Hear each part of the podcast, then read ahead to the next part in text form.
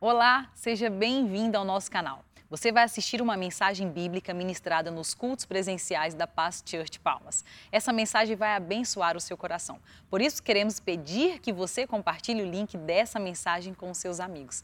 Abra o seu coração. Glória a Deus, dá uma salva de palmas para Jesus. Muito bom dia, queridos. Queria que você lesse comigo só um versículo, João, capítulo 5, versículo 11. João 5, 11.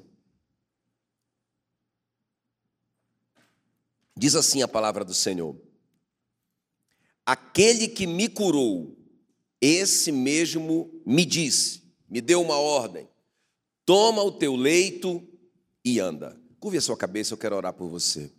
Espírito Santo querido, muito obrigado, Senhor, por mais esse domingo de liberdade, de cultuar o teu nome, de pregar tua palavra, de ouvir tua palavra, de seguir o Senhor. Muito, muito obrigado. Clamamos, Senhor, em nome de Jesus, nessa manhã, que o Senhor derrame sobre a igreja espírito de sabedoria e de revelação. O Senhor fala no nosso coração, o Senhor nos desafia a viver uma vida que agrada ao Senhor a viver realmente uma vida consagrada ao Senhor. Faz isso, Senhor, nessa manhã.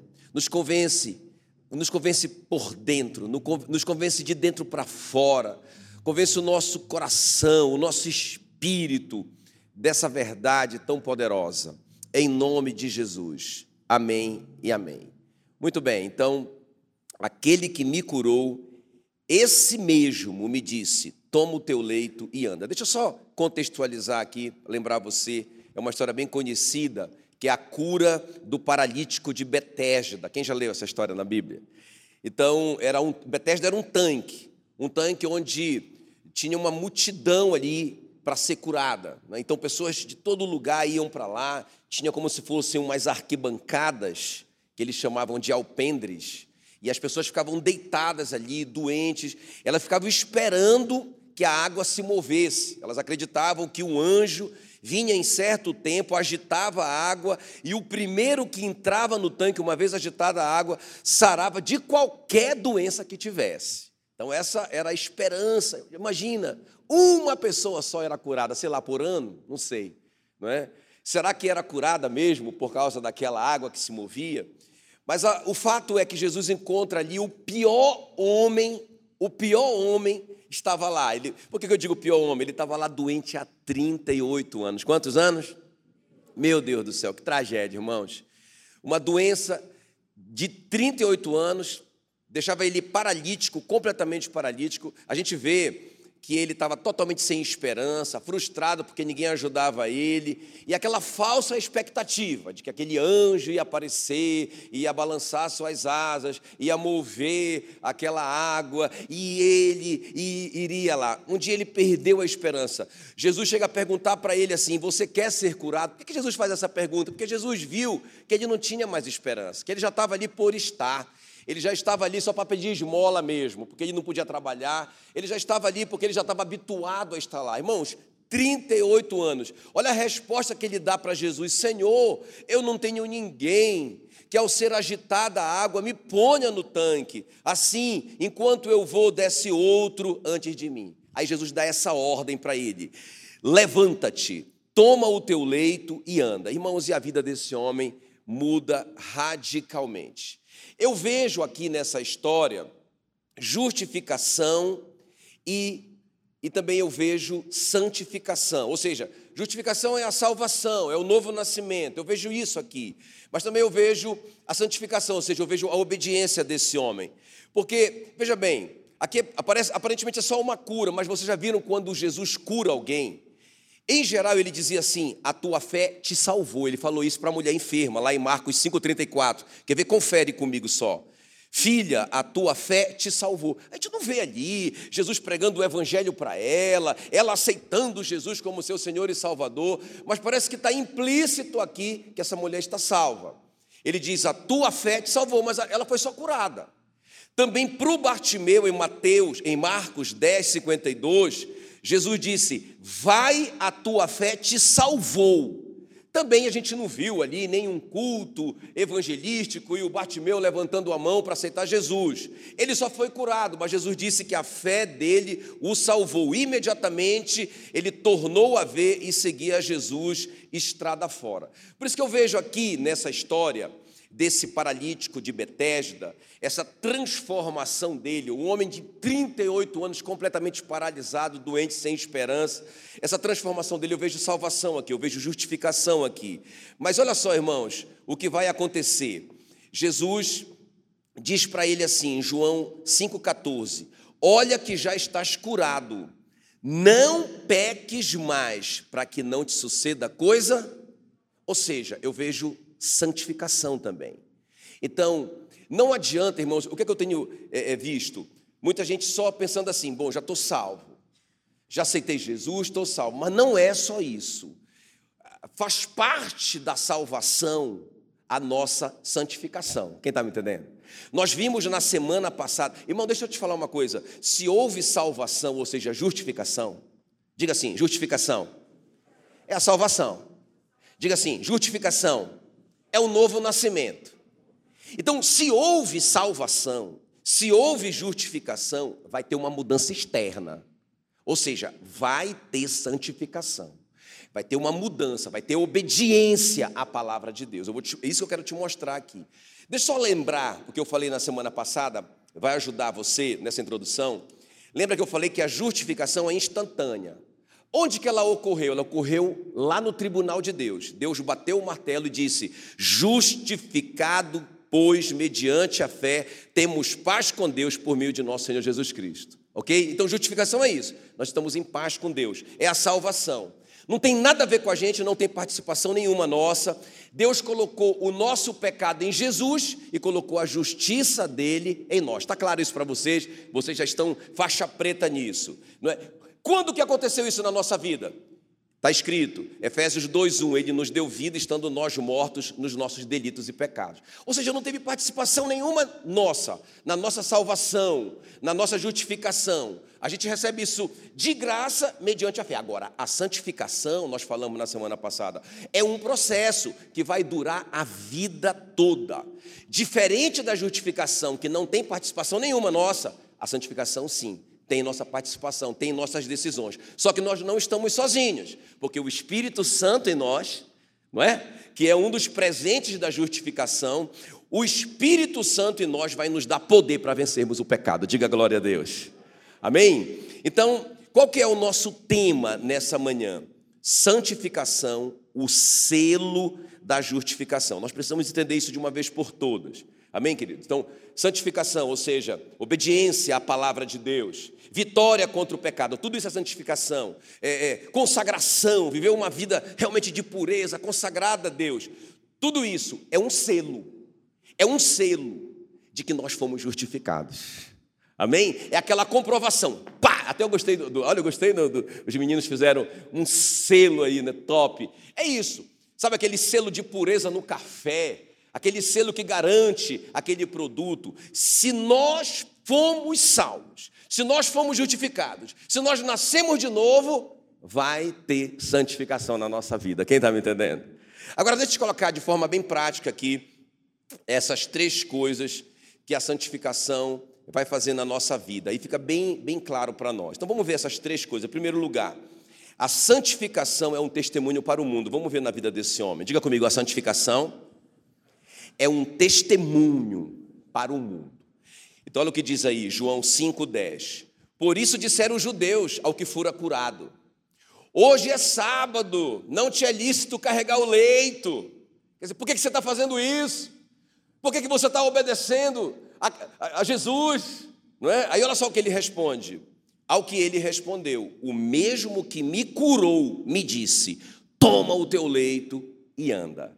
Irmãos, deixa eu te falar aqui, ó. A nossa santificação, vamos pensar assim, ó.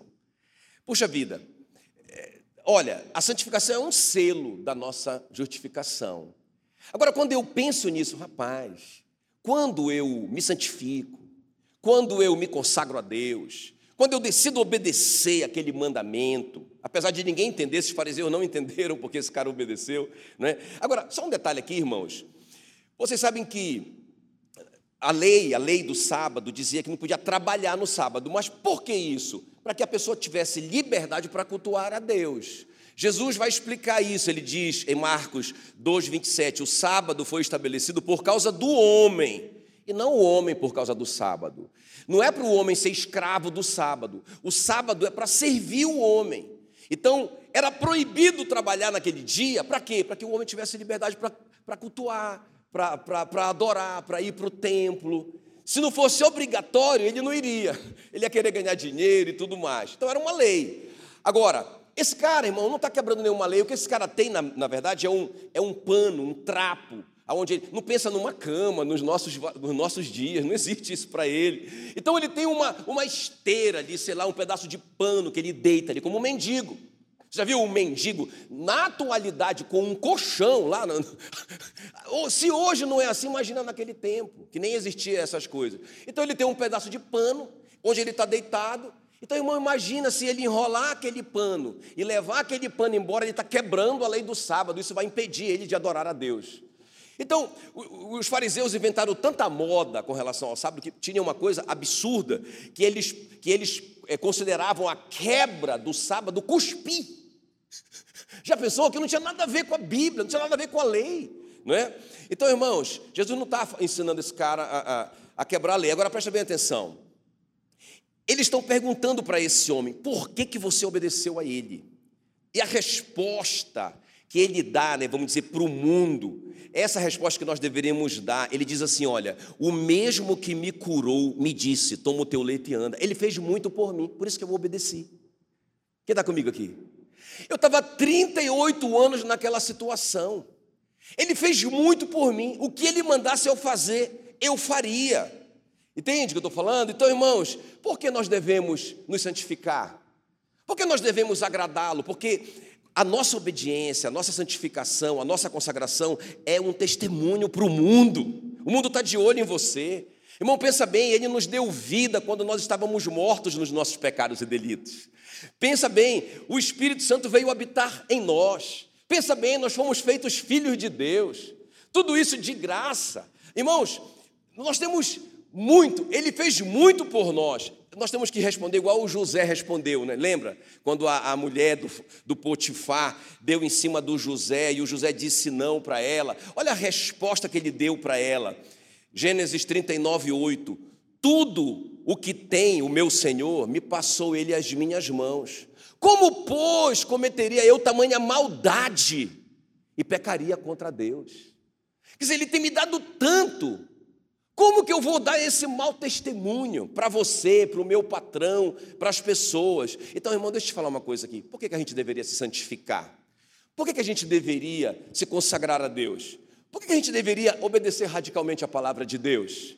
Porque as pessoas estão de olho. Em primeiro lugar, irmãos, é um testemunho para o mundo. Sabe, quando a gente estivesse se obedecendo radicalmente a alguma coisa, e as pessoas perguntassem assim: rapaz, você está louco de perdoar esse cara que fez tão, uma maldade tão grande contra você?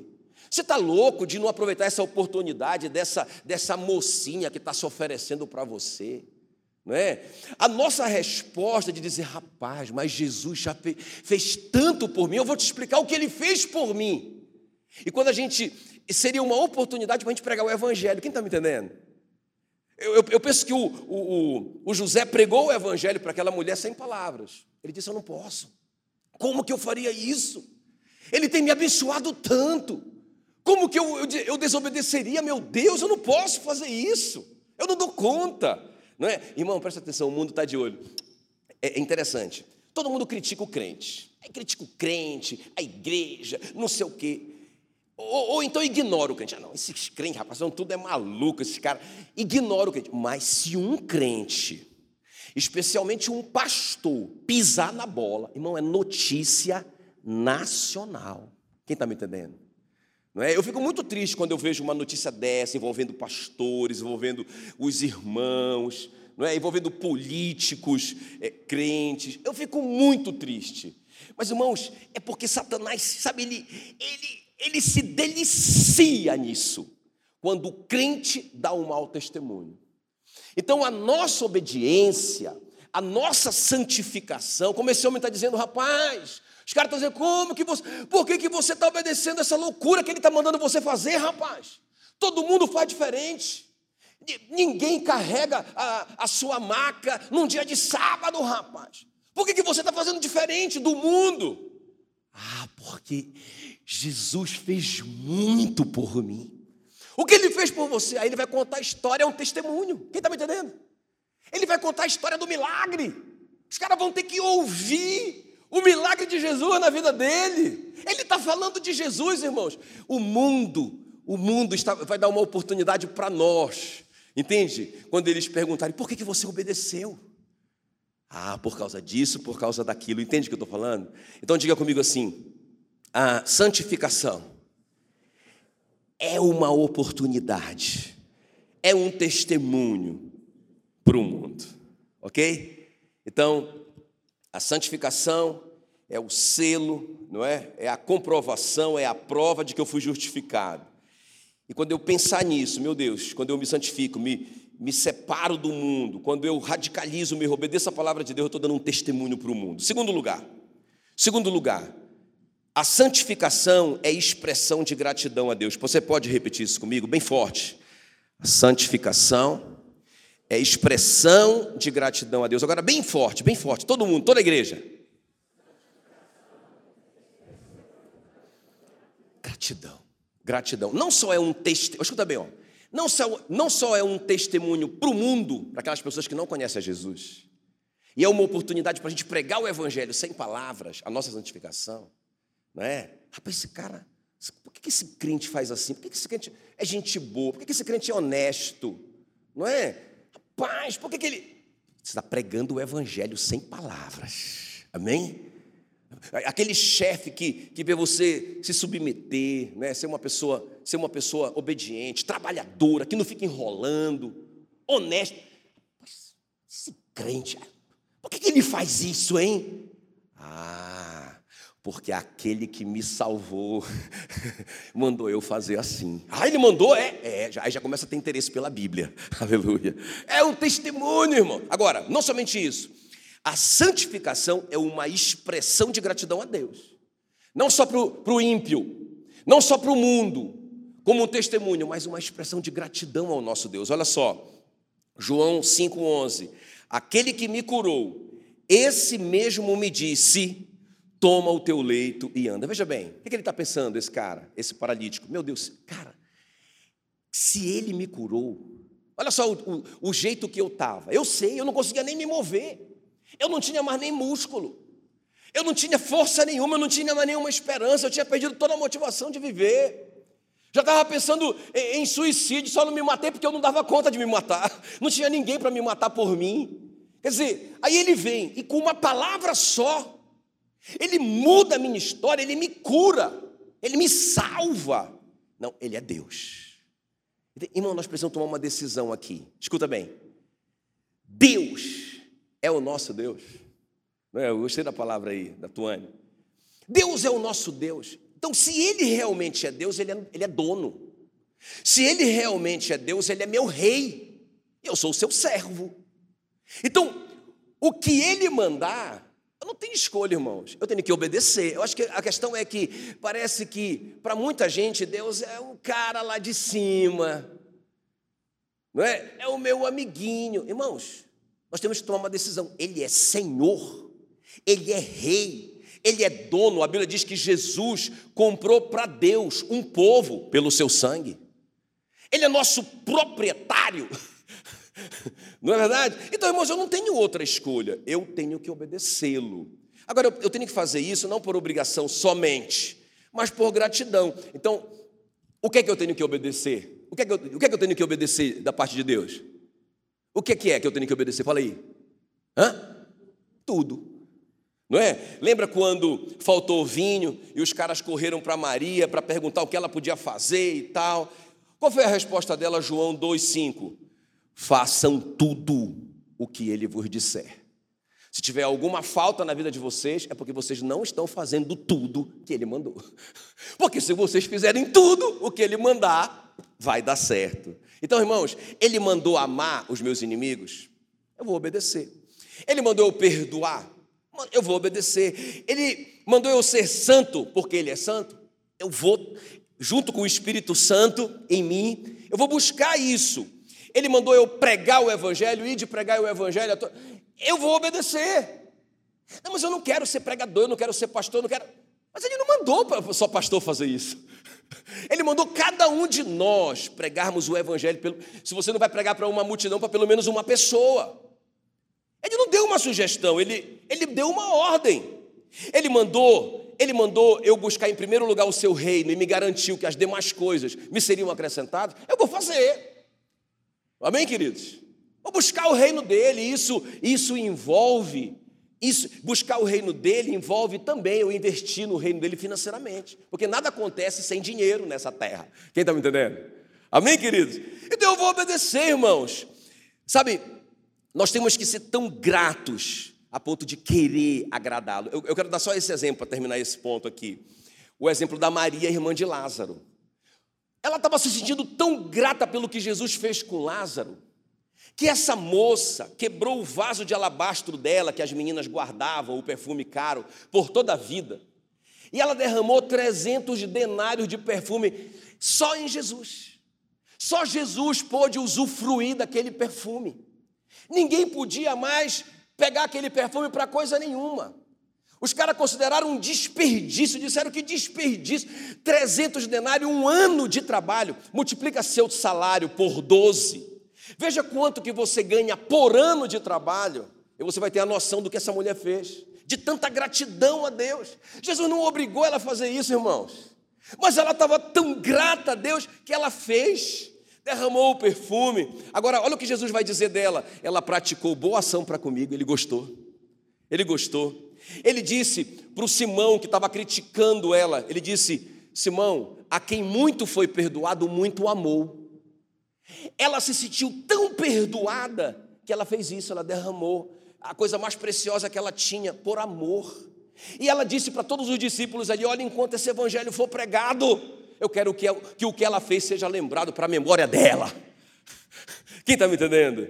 Então, irmãos, a santificação, além de ser um testemunho para o mundo, para as pessoas que não conhecem a Jesus, a minha santificação, a minha santificação também é uma expressão é uma expressão, sabe, não só de palavra. Ah, Senhor, muito obrigado. Não é? Aí a gente vai cantar. Beleza, pode cantar, não estou falando que está errado. Mas não é só cantar músicas sobre gratidão para Ele. Não é só dizer, Senhor, muito obrigado. Pode falar, beleza. Mas mais do que isso, irmãos, a nossa santificação é uma expressão, é uma declaração nossa, Senhor, nós estamos tão gratos que nós queremos te agradar. Amém? Queremos nos, nos, apresentar como um sacrifício vivo, santo e agradável ao Senhor, que é o nosso culto inteligente. Aleluia! Glória a Deus! Glória a Deus. Amém? Então não é só justificação, irmão. Não é só salvação. Vocês já perceberam que o Espírito Santo está batendo nessa tecla com a gente? Não é? Não é só isso. Olha, eu, eu, fiquei, eu fiquei chocado de ouvir o pastor Luciano Subirá é, é, é, quinta-feira. Rapaz, ele falou só sobre isso, eu fiquei impressionado. Meu Deus, a gente foi lá para lá, lá São Paulo, para a nossa conferência do MDA, para ouvir falar sobre célula e discipulado, e o tema era santificação. Irmãos, o Espírito Santo está falando com a igreja, para a igreja se santificar, para a igreja se consagrar. O Espírito Santo está dizendo para a igreja: não é só ser salvo, a partir de agora é um caminhar com Jesus. Amém? E para a gente terminar, para a gente terminar, diga santificação. Testemunho para o mundo. Diga santificação. Expressão de gratidão a Deus. E último lugar, santificação é o efeito da justificação. Eu quero que vocês prestem bem atenção aqui para você entender. Diga comigo, santificação é o efeito da justificação. Agora grita aí.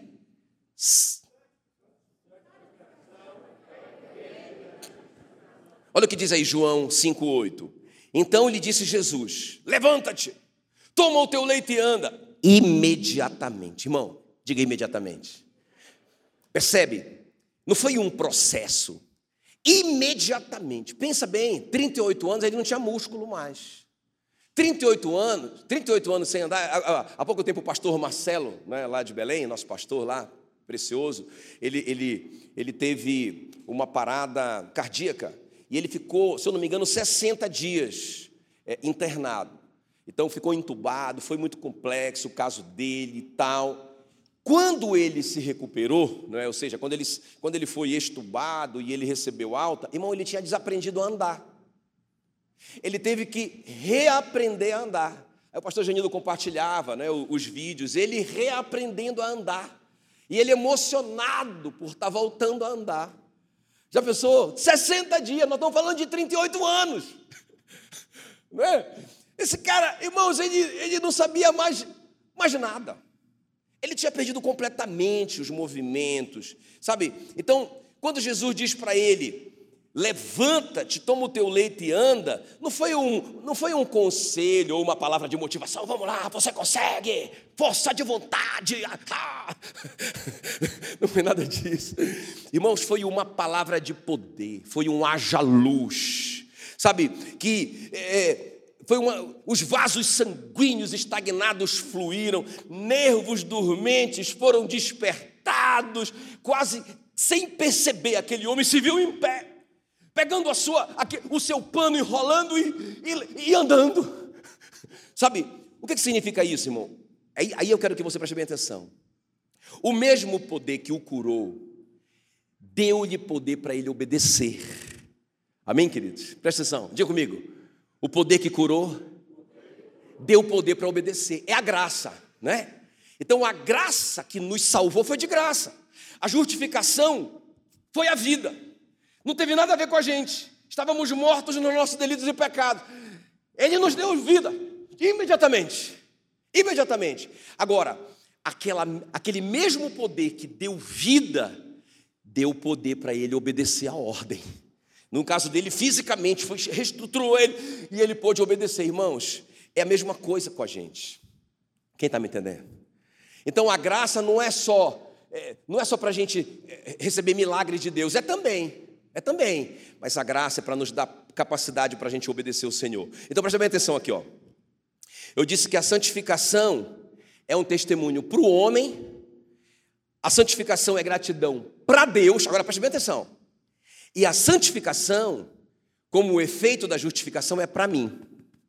Quem está comigo aqui, ó? Então, a, a santificação dá um testemunho para o mundo. O mundo vai ficar ligado. Rapaz, ele fez isso. Olha, eu quero saber mais sobre ele. A santificação é uma expressão, não é? É uma expressão realmente, é uma, mais do que palavras para Deus. Deus diz: Uau, ele quebrou o vaso de alabastro. Uau, ele se sente tão perdoado que ele me amou tanto. Uau! Mas, escuta bem, a santificação é o efeito da justificação que eu sinto em mim. Eu, eu percebo as mudanças. Tem alguém me entendendo? Não é? Irmão, eu já falei isso para vocês, mas eu experimentei um milagre na minha vida, poucos vão entender. Mas eu achava que era impossível vencer a cocaína. Eu achava que era impossível não é? Então eu via meus amigos morrendo de overdose. Eu, eu, eu tive uma overdose. Então, para mim, aquilo ali era um negócio assim, era um bicho de sete cabeças. Irmão, eu sei, não é teoria em mim. Alguma coisa aconteceu dentro de mim. Não foi assim, ó. Ah, eu não quero mais cocaína. Não sinto mais vontade nenhuma. Não sinto mais vontade. Eu não sinto mais atraído por esse cheiro da maconha. Não foi assim. Mas alguma coisa dentro de mim me dava força para eu, eu suportar. E eu nem entendia, porque eu era um bebezinho recém-nascido, quem está me entendendo? Eu passei muito tempo querendo me livrar na força do meu braço, mas agora, a graça de Deus em mim era um testemunho para mim que alguma coisa mudou dentro de mim. Vocês estão me entendendo? Irmão, se eu sou salvo, eu sei que alguma coisa tem mudado dentro de mim. O cara diz assim: Não, eu sei que eu sou salvo, eu entreguei a minha vida a Jesus. Mas, irmãos, ele não tem nenhuma resistência para pecar. Eu não, vou, eu não vou citar pecado porque eu acabo acertando o seu, não é? Mas você pensa, pensa. O cara vai lá de forma. peca de novo. Sou salvo, frequento uma igreja, eu tenho uma religião. Mas eu não vejo uma mudança dentro de mim. Pode, pode até ser que eu me esforço tanto para me santificar que eu sou um testemunho para os de fora. Então, os de fora dizem: Uau, teve uma mudança, não é? Pode até ser que eu, eu expresse gratidão a Deus, me santificando em alguma coisa, mas e dentro de mim? Dentro de mim, eu acho que é esse terceiro nível, né? A santificação é, é o efeito, irmãos, é o efeito da minha salvação, da minha justificação. Quem está me entendendo? Então esse cara, esse cara, antes dessa, desse poder o tocar, ele parecia não ter nenhuma vontade própria, não é? A resposta dele para queres ser curado, ele diz: não dá, eu não consigo, eu não posso. Conquanto ele quer, ele quer, claro que ele quer, não é? Puxa vida, quem não quer? Mas ele não tem nenhuma iniciativa, nenhuma força. Ele diz: Olha, eu estou aqui há muito tempo, ninguém me ajuda. Não dá. A gente ouviu esses dias né, aqui na quinta-feira e também a gente ouviu domingo passado. A graça não é permissão para o pecado, mas é poder para não pecar. Amém, queridos? Ah, eu fui salvo agora pela graça, isso não, não, não tem nada a ver comigo, eu estava morto. Mas isso não me dá direito de viver a vida que eu quiser, irmãos, porque o pecado não tem mais domínio sobre mim, porque eu não estou mais debaixo da lei, eu estou debaixo da graça. Amém? Até uma das coisas que mais marcou para mim aqui na quinta-feira foi quando o, o, pastor Luciano falou da mulher adúltera. Eu anotei, não é? Ele falou que quando Jesus disse para a mulher adúltera: Cadê os teus acusadores? Aqui tem justificação e também tem santificação. Presta atenção. Cadê teus acusadores? Eles, eles não te condenaram? Aí ela diz: Não, não me condenaram. Aí Jesus diz: Tampouco eu te condeno. Amém? Isso aqui é, isso aqui é justificação. Romanos 8, 1, não é? Não há mais nenhuma condenação para aqueles que estão em Cristo Jesus. Então isso é justificação. Não tem nada a ver comigo. Deus me considerou justo pela justiça do seu filho. Beleza. Mas não somente isso, irmãos. Eu penso que a igreja está tropeçando aqui. Aí ele continuou: Olha, ninguém te condenou, eu também não te condeno. Você está justificada, você está livre. Agora, olha só, a santificação: vá e não peques mais. Amém, queridos? Novo Testamento, não é? Obediência, santificação, consagração, porque é um efeito da minha justificação. Como que essa, como que essa graça opera em nós? Como que o Espírito Santo que está aí para a gente vencer o pecado, para nos ajudar na obediência, na santificação, na consagração, como que ele opera? Presta bem atenção. João 16, 8. Quando ele vier, o Espírito Santo, ele convencerá o mundo do pecado, da justiça e do juízo. O Espírito Santo vai te convencer. Não é? Não acontece algumas vezes com você de você ficar tão chateado com alguém, uma coisa tão grave que essa pessoa fez, não é? E de repente você se você se pega pensando alguma coisa boa daquela pessoa. E você, você resiste, não, eu quero pensar coisa boa dela. é o Espírito Santo te convencendo do pecado, porque irmãos, tem dois pecados na Bíblia que não tem perdão: a blasfêmia contra o Espírito Santo e a falta de perdão. Se vocês do íntimo não perdoarem o seu irmão, tampouco o vosso Pai Celestial perdoará os seus pecados. Quem está me entendendo? Então, em alguma área da sua vida, você percebe que o Espírito Santo está comunicando com você, te convencendo do pecado. Mas não somente isso. Quem já sentiu uma tristeza profunda, que não sabe de onde? Olha o que diz 2 Coríntios 7, 10. É o Espírito Santo, às vezes. A tristeza, segundo Deus, produz arrependimento. Então, o Espírito Santo dentro de você, colocando uma tristeza. Você fez uma coisa errada ali, que eu não vou citar, não vou dar exemplo. Você fez uma coisa que você sabe, a tua consciência te acusa. Você sabe que está errado. Aí você sai de lá e dá uma tristeza. Dá uma tristeza. Não é? Irmãos, é a tristeza segundo Deus te levando ao arrependimento. É assim que essa nova vida, que essa graça em você vai te dar poder para obedecer vai te dar poder para vencer o pecado, em nome de Jesus. Amém, queridos?